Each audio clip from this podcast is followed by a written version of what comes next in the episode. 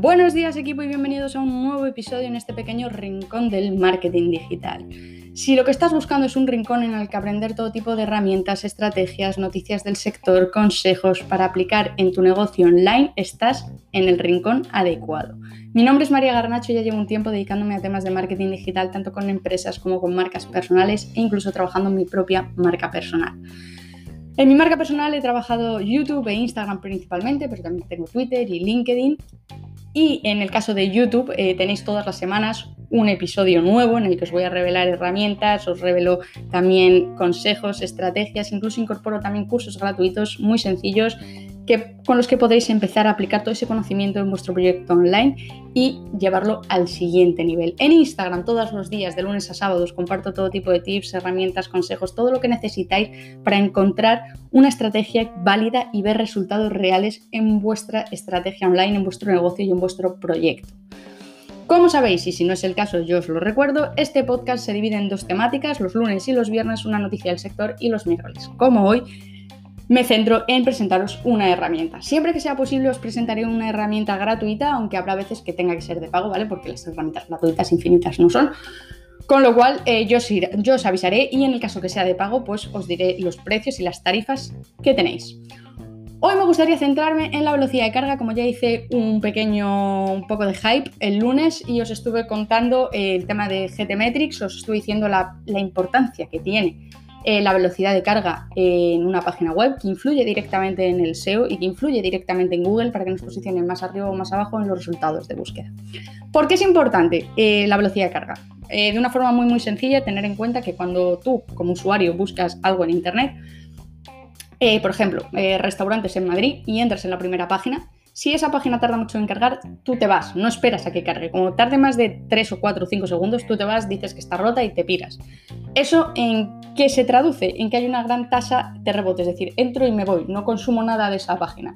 Google, con esa información, lo que entiende es que esa página no está funcionando como debería o no tiene el contenido adecuado. Entonces, a mayor tasa de rebote, eh, peor te posiciona Google, ¿vale? Google lo que al final entiende es que el usuario es como su cliente y tiene que los creadores de contenido tienen que poder dar información y contenido de valor a los usuarios de, una forma, de una buena forma, entre muchas comillas. Si ve que tiene algún fallo y la gente se va, entiende que no tienes por qué estar en primera página y por lo tanto te va a posicionar más abajo. Por eso es importante, ¿vale? Porque al final influye mucho pues, en toda parte de tasa de rebote. Igualmente, en otro episodio, seguramente dentro de unas semanas podremos hablar sobre. Em, una herramienta que tiene Google eh, que te va a funcionar para eh, ponerle un código para que esa tasa de rebote la puedas manipular, ¿vale? Eh, ya entraremos a debatir sobre eso porque es un tema muy interesante y que creo que a más de uno le podría venir muy bien para reducir esa tasa de rebote que tenéis en Analytics.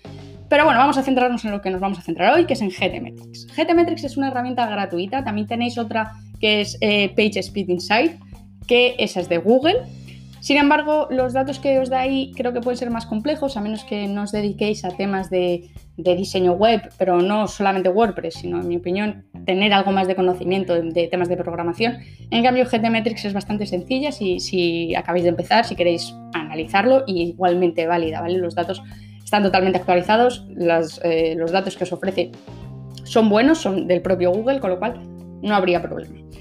Bien, eh, primera recomendación cuando entréis a GTmetrix. Lo primero, ante todo, registraros. ¿Por qué? Porque vais a poder eh, poner datos para que os den, para que os faciliten información mucho más concreta, ¿vale? Cuando estéis registrados os va a salir una pantallita ahí con GTmetrix, dashboard, analizar, vale, pues en, esa, en ese espacio eh, pondríais simplemente vuestra web, yo voy a poner María Garnacho para que ir diciéndoos todos los pasos o las cosas que vais a ver dentro.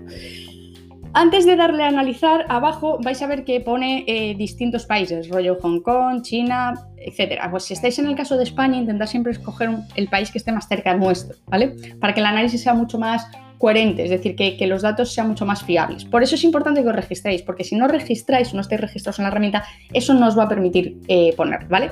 En mi caso yo voy a poner Londres, puesto que estoy ahora mismo en España, es la zona donde más cerca lo tengo, ¿vale? Porque si no tendría Vancouver otros países eh, muy, muy lejos.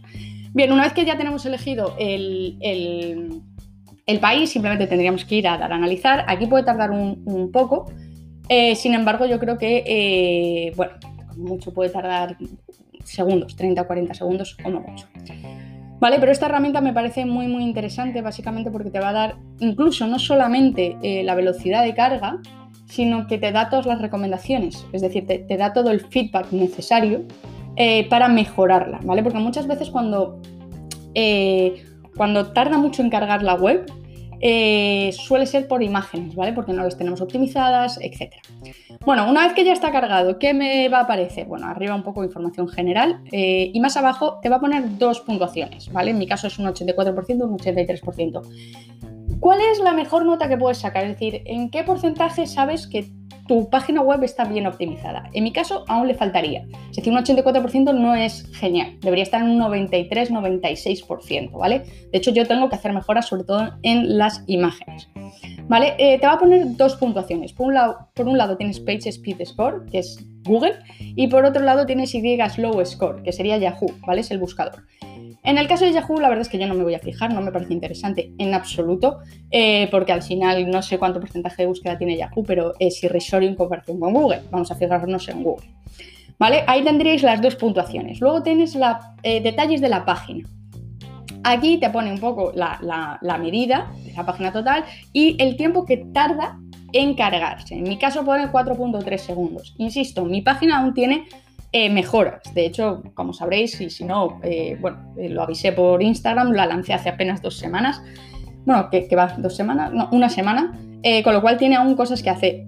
¿Vale? Aquí entonces tienes esa información general, pero si te bajas un poquito más abajo, vas a ver que hay como unas pestañitas en las que pone Page Speed, Easy Slow, Waterfall, Timings, Video, History, etc. Nos vamos a fijar en Page Speed. ¿Vale? En mi caso pone Serve Scale Image. Esta parte es cuando las imágenes son más grandes de lo que debería ser el hueco donde está permitido. Bien, ¿qué es lo bueno que tiene esta herramienta en mi opinión? Bueno, primero que la mayoría de veces, no todas, ¿vale? Pero por lo menos lo que yo me he encontrado es que las páginas tardan mucho en cargar porque las imágenes no están, no están bien optimizadas. Es decir, o bien pesan demasiado y tendrías que eh, reducir el peso de la imagen, o bien es que son más grandes de, lo establecido en el hueco donde has querido meter la imagen. Anyway, cuando tú entras y, ves todos estos detalles, además en, la parte que os estoy comentando, que pone todas las mejoras que tienes que hacer, te pone al lado una nota, ¿vale? Eh, una F, una B, una A, ¿vale? Pues en el caso en el que yo, por ejemplo, tengo una F en las escalas de imágenes, pues simplemente tendrías que abrirlo y ahí te va a poner qué mejoras o qué imágenes tienes que mejorar e incluso te dice las medidas exactas que tenían que tener esas, imágenes para mejorar la velocidad de carga. Es decir, no solamente te digo en qué estás fallando, sino que además te digo dónde tienes que mejorarlo y cómo tienes que mejorarlo. Y esto de forma gratuita, es decir, esto no te cuesta ni un euro, ¿vale? Y va a impactar de forma directa en tu posicionamiento web, con lo cual me parece muy interesante tenerlo en mente. Es algo que tienes que tener y es algo que tienes que practicar. No te voy a decir todas las semanas, porque obviamente no, pero todos los meses tienes que practicarlo. Como os he dicho, eh, estos errores, el tema de las imágenes, suele ser el principal error que dan las webs eh, en temas de velocidad de carga. ¿Vale? ¿Cómo puedo eh, mejorarlo? Si es el tema de tamaño y queréis hacerlo rápido, entre muchas comillas, es decir, no queréis abriros un Photoshop o no tenéis ninguna herramienta de BAO, Tenéis BeFunky, que también os la voy a dejar por aquí abajo, ¿vale? En la parte de descripción. BeFunky también es totalmente gratuita y es simplemente entrando, editáis y cambiáis el tamaño. En el caso en que pesen mucho las, eh, fotos y tenéis que bajarlas de calidad, tenéis PNG, que es totalmente gratis y que también funciona fenomenal. ¿Vale? En mi opinión son las dos mejores a nivel de gratis, ¿vale? Pero también si utilizáis WordPress tenéis otras tantas eh, plugins que os van a servir para también reducir, la eh, reducir el peso ¿vale? Entonces, tenéis las dos opciones. Yo personalmente utilizo BeFunky y TinyPNG básicamente porque lo que me va a permitir es no instalar más plugins, porque como sabréis, y si no, aquí os lo aviso, cuantos más plugins o, sí, plugins instaláis en WordPress, pues más lentos va la, la herramienta, con lo cual, cuanto menos plugins utilicéis y más herramientas externas utilicéis, pues casi que mejor para la web, ¿vale? Porque va a cargar más rápido. Básicamente esta era la herramienta clave que os iba a enseñar creo que es importante, creo que yo personalmente lo analizo cada dos semanas, ¿vale? Porque siempre estoy metiéndole mejoras o creo una nueva URL y tengo que estar chequeando todo el rato si está bien o no. Así que os recomiendo que le echéis un ojo y analicéis si vuestra web cumple con los requisitos de eh, velocidad de carga y si no, que os pongáis a trabajar sobre ello con las recomendaciones que aquí os dan. No me enrollo mucho más, equipo. Como sabéis, los miércoles es una herramienta gratuita. Los viernes, es decir, este viernes tendréis una nueva noticia sobre temas de marketing digital que os pueda servir para que estéis ahí al tanto de qué pasa en el mundo online. Y nada más, equipo, nos escuchamos el viernes con un nuevo episodio. Y entre tanto, y como siempre, a darle fire al marketing digital.